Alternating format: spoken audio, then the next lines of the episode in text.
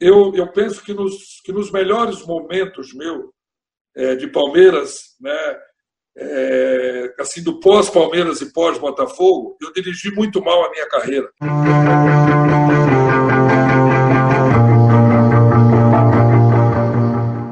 O Vamos o Jogo recebe hoje um ex-zagueiro que se tornou técnico de futebol. Quando ele jogava, ele defendeu cores aí do Bahia, do Vitória e da Ponte Preta. E começou a carreira como treinador no Primavera. De lá para cá, ele já passou por vários clubes como Palmeiras e Botafogo. O Vamos pro Jogo recebe hoje Estevão Soares. Estevão, muito obrigada por ter aceito o convite para conversar com a gente. E a gente já deu sorte, né?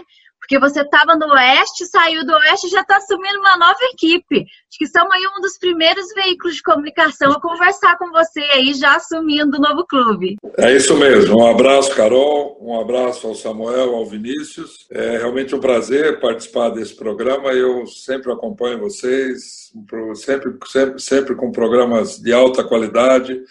Então, muito legal, né? E deu sorte, foi verdade. Nós marcamos é, para terça-feira e na segunda eu fechei o contrato lá, é, lá no Maranhão, né?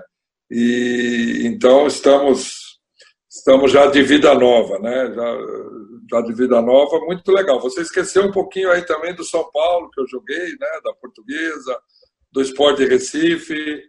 É, algumas, alguns clubes aí por onde passei. No esporte, inclusive, foi campeão brasileiro de 87, eu era o capitão da Taça das Bolinhas. No São Paulo também, campeão brasileiro em 77, o primeiro título. Tem que falar no currículo, não pode esquecer, não. É legal. Tem que falar e eu, eu, a gente vai te perguntar aí sobre muitas dessas coisas que você, que você citou aí pra gente. Estevam, para a gente começar, eu queria é, falando, falar um pouquinho agora do Oeste, né? Que era um clube que você estava assumindo uma outra, assumindo uma outra função. Queria que você falasse um pouquinho de como foi esse período lá e se foi mais difícil assistir os jogos de fora do campo ou se você prefere estar ali no, no banco de reserva, se é mais fácil? É, o Oeste para mim foi uma passagem muito legal, né? É, foi a segunda vez que eu trabalhei no Oeste. Eu trabalhei no Oeste de Itápolis, 2012, uma coisa assim, 2013, eu não lembro, né? não me recordo bem o ano.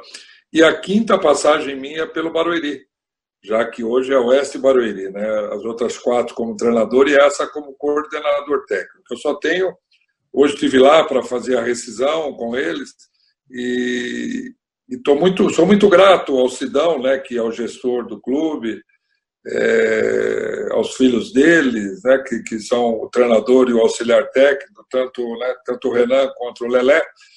E foi uma passagem legal também um pouco diferente. Eu já havia feito uma, o ano passado no Guarani, tive uma passagem muito curta, de, né, de 16 dias como, como gerente de futebol, e essa do Oeste foi completamente diferente, porque eu era um coordenador técnico, mas eu participava diferentemente de como foi no Guarani, eu estava no campo, lá eu estava fora.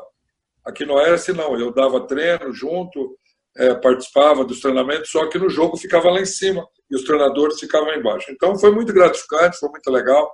O Oeste é um dos, um dos, um dos clubes do Brasil que nós temos que realçar é, realmente a destreza do Sidão, né? Ele, ele, ele cumpre com a palavra, ele paga, ele nessa pandemia não demitiu ninguém durante aquela parada, ou seja, não mandou jogador, treinador, mandou comissão técnica, ninguém embora.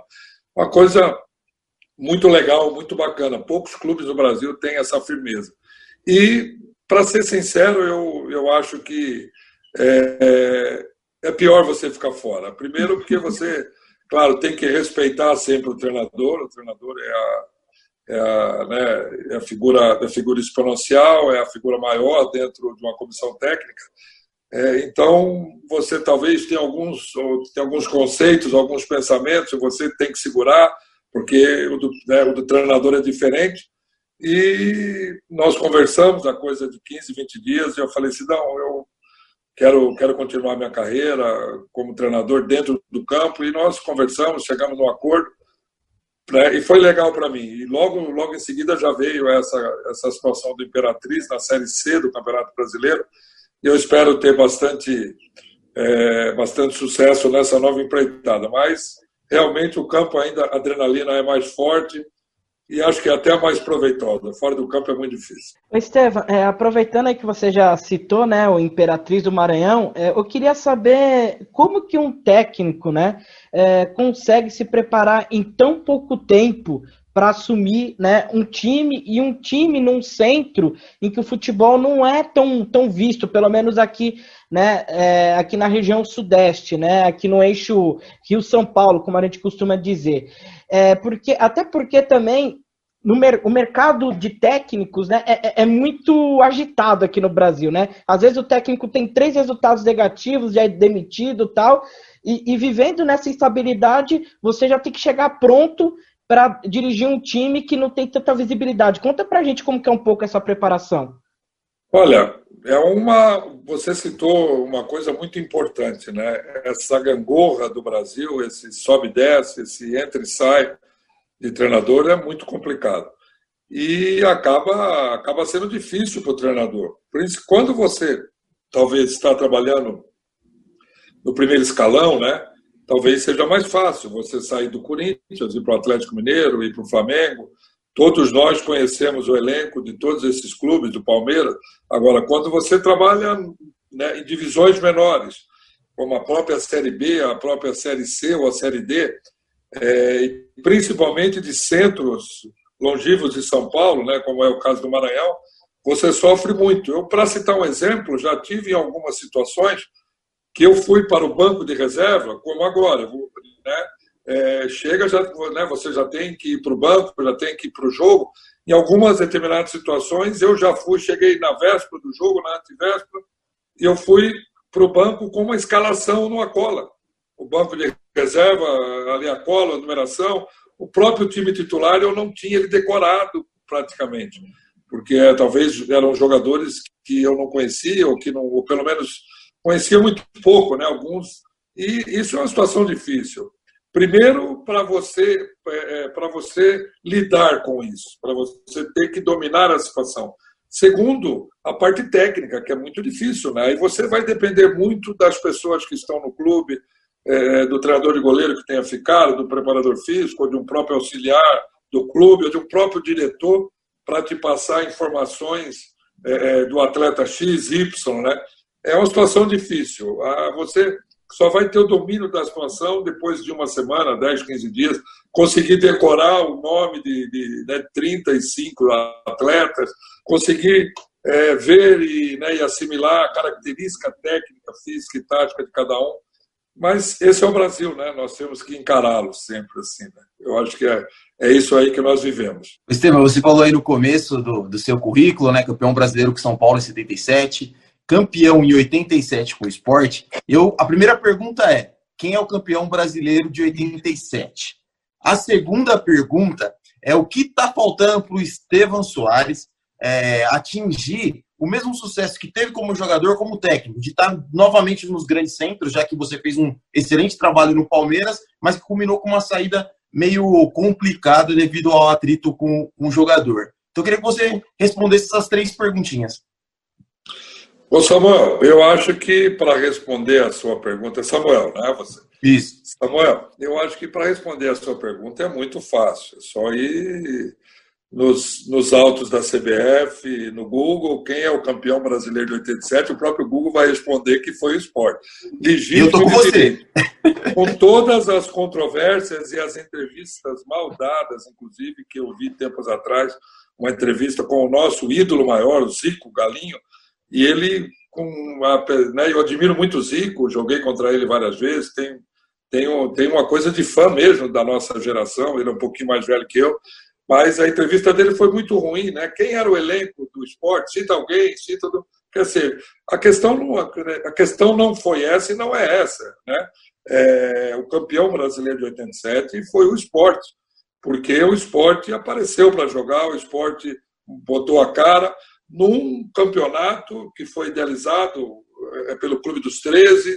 Depois, antes de começar, eu lembro que quando começava é, a Copa União e o módulo amarelo, que foram divididos, né, dois, divididos dois grupos de 16, é, nós passamos quase 40 dias numa intertemporada maluca com o Emerson Leão iniciando como treinador, imagina o Leão iniciando como treinador, o primeiro trabalho dele dava, parece que ele tinha tomado Viagra, cara. O cara estava doido, maluco, querendo dar treino, querendo.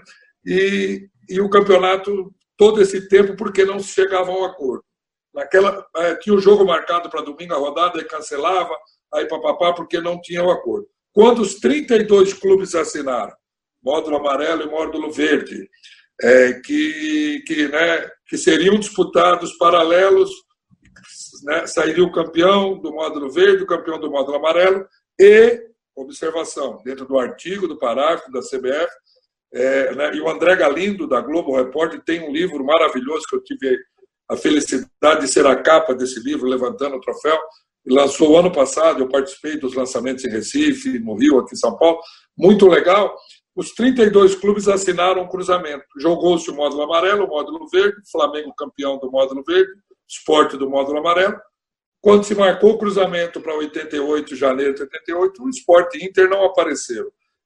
Ficou quase 30 anos na justiça, isso aqui no Brasil nós sabemos que é assim, e no final o Supremo bateu o martelo e o esporte é o campeão de fato e de direito. Né?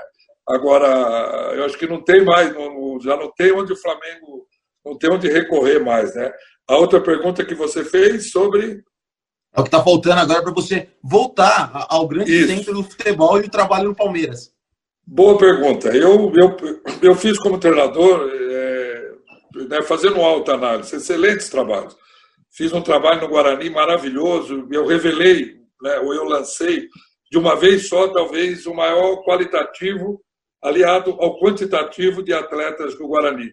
No ano de 98, quando eu assumi o, Guarani no lugar do Vadão. Eu lancei na época, é, vamos ver se eu tenho a cabeça boa. Lancei o Ricardo Berna, goleiro, o Rafael, lateral direito do São Paulo, do Flamengo, Edu Dracena, é, o lateral esquerdo, quarto zagueiro, que foi para a Alemanha, ficou 10 anos, o Gonçalves, o, né, né, o Alexandre, volante pretinho, campeão no Santos com o Leão, Luiz Fernando Martinez, o Guaru foi um dos maiores meia esquerda do interior, Luiz Fernando Martinez, o Elano, ou seja, isso tudo surgiu na minha mão.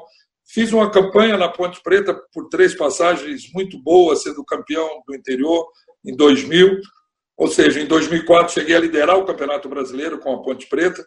No São Caetano, excelente também. No Palmeiras nem fala, né? Classifiquei o time, um time simples, um time, um elenco muito limitado para Libertadores, para pré-Libertadores, depois para Libertadores. Do Botafogo do Rio, ou seja, eu acho que o grande culpado do, né, do Estevam Soares é, é, é, ter tido esse decréscimo técnico na carreira tenha sido o próprio Estevam Soares. Hoje estou tentando me tornar Estevam Lemos Soares, vamos ver se dá certo. Lançando em especial aqui no programa de vocês. Muito bacana uma mudança de grafia de nome, Estevam Lemos Soares. E, e por que isso aí, Estevam? Porque eu, eu penso que nos, que nos melhores momentos meu é, de Palmeiras, né, é, assim, do pós-Palmeiras e pós-Botafogo, eu dirigi muito mal a minha carreira, sabe? Eu até alguns anos atrás, uns três, quatro anos atrás, numa festa do Flávio Prado, lá na Moca, eu falei para o Carilli, falei, Carilli, você está numa ascensão legal, cuida da sua carreira. Nós temos um exemplo no Brasil que foi o Tite, que foi o cara que talvez tenha feito é, é, a coisa mais correta, inclusive tirando o ano sabático, tirando seis meses sabático. É, é, tem hora que você tem que se retirar. Tá? E o Vanderlei, quando voltou da China, foi muito enfático em algumas entrevistas. Se vocês lembram, ele foi malhado, malhado, malhado, perdeu o mercado. E, e o Vanderlei falou uma coisa que eu peguei para mim. Tem hora que você acha que você resolve tudo. Eu tive um exemplo que eu dirigi o Ceará em 2010. Eu fui para lá, depois que eu saí do Botafogo, fiquei acho que dois meses e eles me dispensaram. Fizeram uma bobagem. Não tinha por que me dispensar, fazendo um baita no trabalho.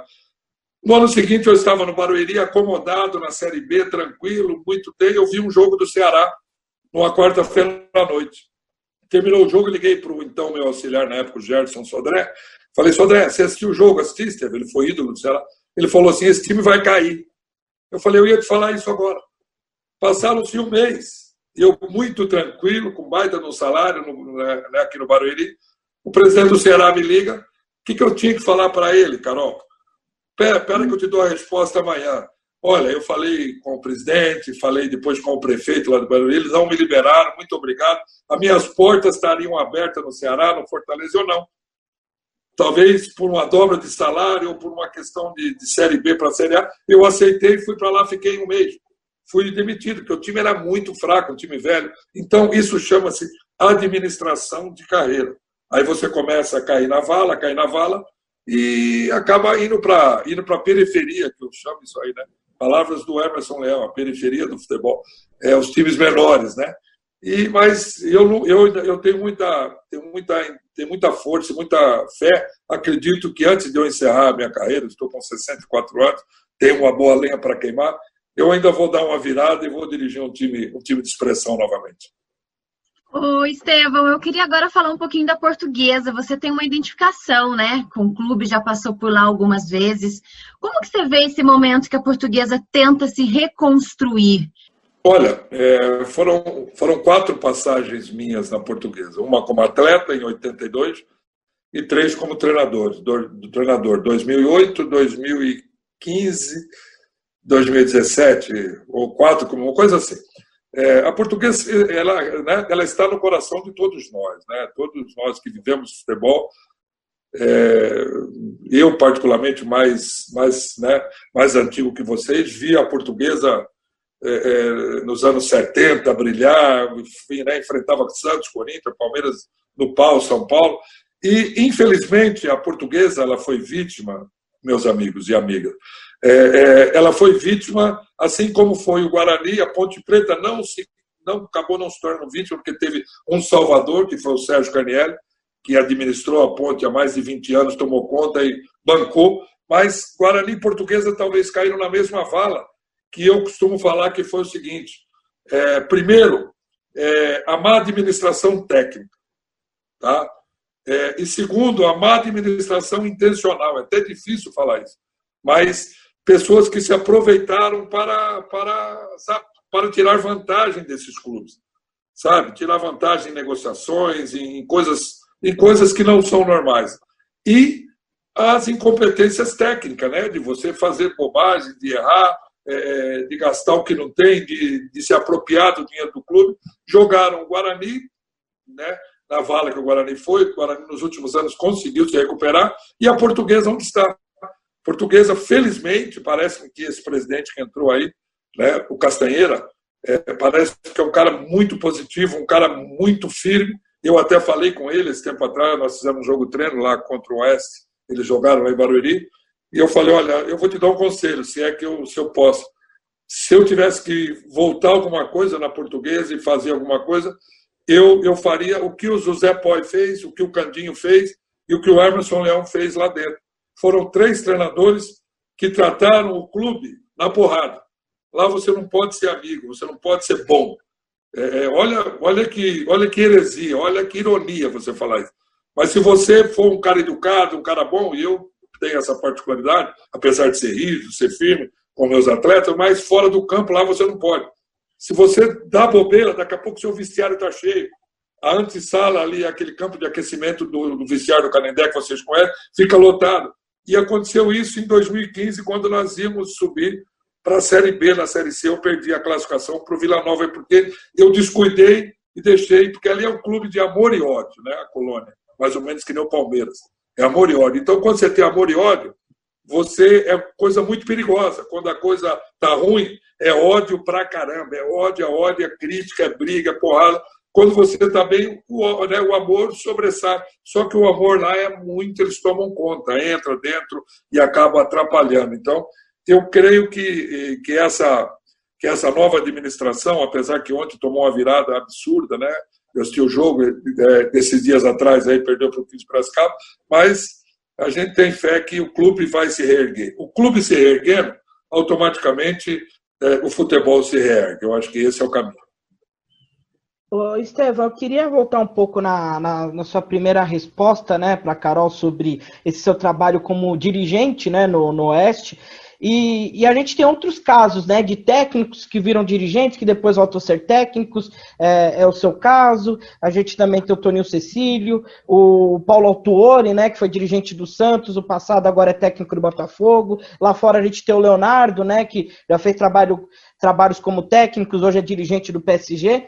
Eu queria saber para você, né, como que, que, seria, não sei se você já passou por isso, é, mas é, se você não passou, você consegue imaginar como seria para você ter um dirigente que, que já tenha sido técnico? É, você acha que ele ia querer interferir mais no seu trabalho? Como, como que você lida com isso?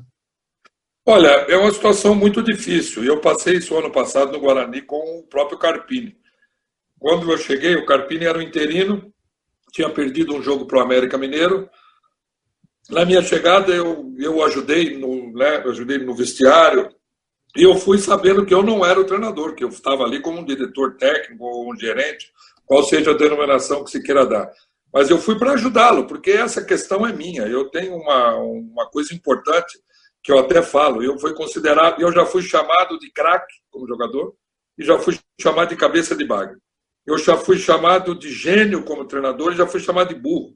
Mas eu nunca fui chamado de corrupto, né, de desleal. Então isso é uma coisa que eu carrego nesses meus 48 anos. Então, quando eu fui para o Guarani, eu fui para ajudar o Carpini, ajudar o Guarani, o clube que me criou.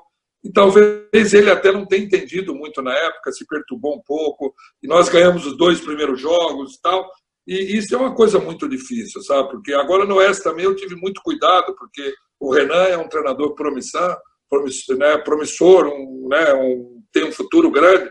E, e eu, eu, eu, até em certas ocasiões, falava menos, porque você não, não pode expressar tudo aquilo, você tem que dar o seu parecer, dar a sua ideia para o treinador, mas ele é que vai decidir. Se, se o treinador precisar de um diretor, ou de um, ou de um supervisor, ou de um gerente, ou de um, ou de um, próprio, de um próprio jornalista para escalar o time, eu acho que aí ele foge tudo do, do que ele, dos conceitos deles. Eu lembro que em 98 eu auxiliar do Vadão, né, no Guarani, eu, como era, como era o assistente do clube, fui auxiliar, é, fui auxiliar do Abel, do Geninho, do Lula Pereira, é, do Murici e do né, e, né, e depois do Vadão. E nas conversas, Vadão era meu irmão, amigo de infância, de adolescência, no Juvenil do Guarani, ele falou uma coisa que eu gravei. Ele falou: Estevão, nunca deixe ninguém escalar o seu time. Você ouvir é uma coisa. Poxa, pô, Carol, o que, que você acha? Eu estou tô em dúvida para domingo eu coloco A ou B. Você ouve as pessoas dentro do clube, é legal. Mas o diretor vinha, pô, por que, que ele falou? Ele falou, porque é o seguinte, se ele escalar o time e o time ganhar, ele vai sair para os quatro cantos bradando que ele que escalou. Sabe quem pôs o jogador? E foi eu, eu que fui na cabeça do treinador, que fiz. o time perdeu, ele não vai sair para os quatro cantos falando, ah, eu que mandei pôr. Tá vendo? Ele fez bobagem. Então, de qualquer maneira, é o, é o sabe, é o seu, é, é, né? É a sua reputação que está em jogo, é o seu nome. Então, é, é, eu também acho que não adianta. Você tem que dar a ideia, falar, mas o treinador é que tem que seguir na ideia dele para aquilo que ele pensa, ou certo ou errado. Estevão, recentemente você deu uma entrevista para o Jornal Esportes Online, onde você usou uma expressão é, treinadores de laboratório. Acho que numa questão envolvendo ex-jogadores, hoje técnico. Essa briga que hoje se, se discute muito do treinador estudioso e do treinador que pô, foi no campo, conhece vestiário, conhece jogadores, tem aquele contato melhor, uma administração melhor de grupo. Até um, um caso recente que a gente vê aí, hoje o Felipão não presta. O Felipão campeão do mundo, o Felipão campeão brasileiro com o Palmeiras. Pô, não é burro, não é um treinador porque não estuda. Na minha visão, todo mundo estuda, uns mais, outros menos. E todo mundo é motivador, uns mais, outros menos. Como você vê essa questão toda, essa guerra hoje entre o, o treinador estudioso, o treinador de laboratório, e o treinador de campo, que é o cara que jogou ali? Olha, é, você desculpa, mas é, é, eu acho que essa, essa matéria eu cheguei até a ver, mas talvez houve, um, é, talvez houve uma interpretação daquilo que eu falei. Eu, primeiro, eu respeito todos os treinadores. Tá? E o treinador de eu acho que todos nós somos de laboratório. Eu que joguei futebol, o Murici que jogou, o Vanderlei que foi atleta, o Filipão, nós somos de laboratório do campo. É um laboratório de campo. Isso não quer dizer que, é, é, é que não possa ter treinadores que não tenham chutado bola.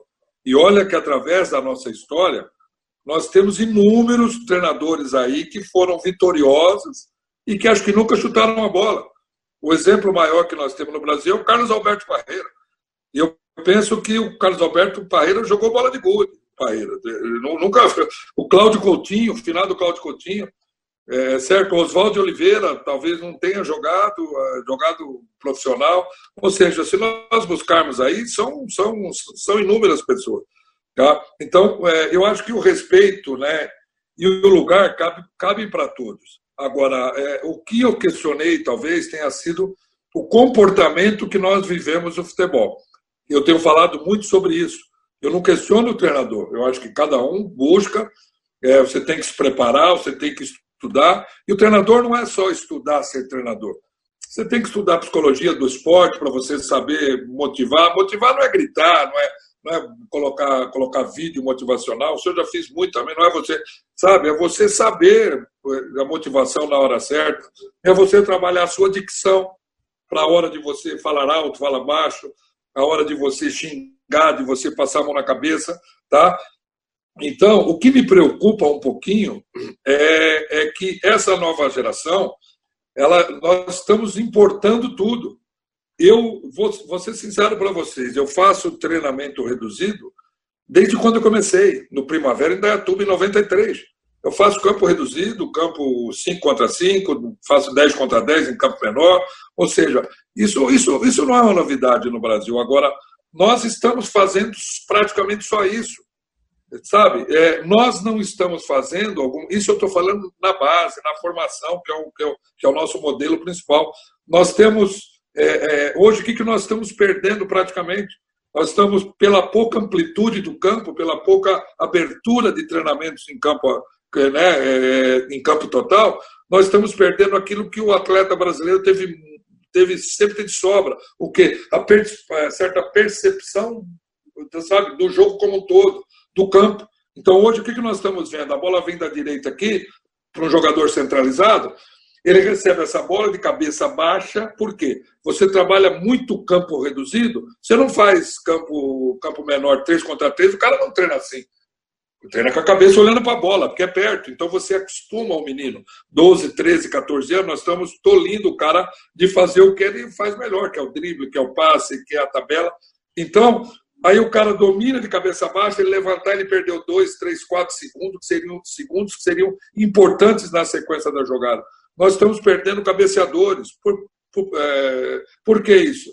Tanto os zagueiros cabeceadores como atacantes que sobem, porque não se corrige mais. Olha, é, quando você subir, faz o posicionamento do braço, você abre o olho, você faz o gingo da cabeça, pega na testa a bola treina, por exemplo, que eu tenho lá no Oeste mesmo agora, eu brigava muito com, brigava, é, orientava muitos meninos, sabe? Por exemplo, o cara é canhoto, meu, termina o treino, termina o treinamento, pega o seu amigo, falava com os meninos da base, né, que estavam subindo, porque eu, né, os nego velho não adianta se falar muito, que já são criados. Pegava, falava, falava assim, meu, pega, pega esse menino, seu amigo, pega o fulano aqui, fazem, termina o treino, faz, pô, é, sabe, faz 10 bolas, você de perna direita, que, que não é a dominante, e você de esquerda que não é a dominante, sabe? Você está trabalhando. Eu, porque eu treinei muito isso nos anos 60, né, nos anos 70 na escola do Guarani, 72, 73, na base. Treinava era isso. Eu era, certo, a minha perna esquerda completamente cega. Eu tive, tive, um, tive, um, né, tive um treinador, o Adeilton Ladeira, Estevão, treina a perna esquerda. Eu terminava o treino, ficava, ficava. Eu nunca chutei de perna esquerda, mas eu passava de perna esquerda. Passe de 10, 15, 20 metros, eu passava. Então, isso tudo nós precisamos, é, nós precisamos retomar. Talvez seja isso que eu tenha dito o treinador de laboratório. Talvez seja isso, o treino, talvez o treino de laboratório. Nós estamos muito preocupados com, essa, com essas circunstâncias, esquecendo de deixar essa meninada sub-12, sub-13, sub-15 jogar bola, jogar bola, um contra um, é, partir para cima, sabe? Tentar o drible, perder, voltar. Eu acho que isso aí nós precisaríamos corrigir urgente, porque senão eu tenho, eu sou muito pessimista. Eu acho que se nós não mudarmos alguma coisa nesse sentido técnico no sentido organizacional a nível de Brasil, de calendário, dá, dá para a maioria dos atletas o ano todo o calendário para jogar, desde fevereiro até, até novembro, dezembro. é, eu acho que nós não vamos perder para a Bélgica, nós vamos perder daqui a pouco para a China, um monte de gente aí que vai ficar ruim. Oi, Estevam, nossa entrevista está chegando ao fim, mas eu ainda queria te fazer uma pergunta em cima disso. Peraí, mas já acabou, pô? Tem um monte de coisa que eu queria te perguntar, mas enfim. Em cima... Eu vou ser mais rápido pra gente. Não, imagina, está sendo ótimo. É, diz que você acabou de, de, de é, responder para o SAMU. É, você é a favor dos estaduais ou você acha que eles precisam acabar? Eu acho que os estaduais precisam acabar urgentemente, para ser bem rápido e objetivo. É, os, é, eu acho que os estaduais precisam, eles, eles, eles precisam virar copas, precisam ser com datas alternativas. Nós temos que talvez copiar a Alemanha. É, nós temos que criar. Nós temos hoje A, B, C e D no Brasil que já são a, a, B e a C que já são fortíssimas, a D que já está se fortalecendo. Na Alemanha são nove divisões. Nós temos que ter um calendário que joga, se prepare em janeiro, começa em fevereiro. Série A, Série B e a Série C já pode ir até fim de novembro, como está. As outras vão até setembro, regionaliza, mas você ocupa sete, oito meses do ano dando emprego para todo mundo. Ao, ao, ao, passo que os estaduais, você tem é, nem quatro meses, três meses e meio de emprego de quase 500, 600 clubes, depois você tem nem 100 clubes em atividade. É muito difícil. Perfeito. Estevam, só te agradecer, muito obrigada por você ter aceito o convite para conversar com a gente. Foi um papo muito proveitoso. A gente, a nossa característica aqui no programa é realmente deixar o convidado à vontade, deixar com que ele fale. Porque eu acho que quando a gente escuta, a gente aprende muito. E hoje essa entrevista eu acho que foi isso. Então, muito obrigada por ter aceito o convite para conversar com a gente. Boa sorte aí no, no novo clube e um abraço para toda a família. Um abraço a vocês também, muito obrigado, muito legal. Pena que passou rápido, né? Podia ser uma meia, dava para falar, eu tô, tô, tô meio ligado aqui. Bom, pessoal, essa foi a entrevista com o técnico Estevão Soares. Se vocês curtiram, deixe o joinha e também não esqueça de ativar o sininho, para que sempre que a gente publicar vídeos novos aqui no canal, vocês receberem a notificação. Toda segunda e toda quinta tem vídeo novo por aqui. Samuel Nascimento, Vinícius Vacelar, até a próxima e vamos pro jogo. Mais podcasts como este você encontra no site da Rádio Conectados, radioconectados.com.br ou no seu aplicativo de podcast favorito.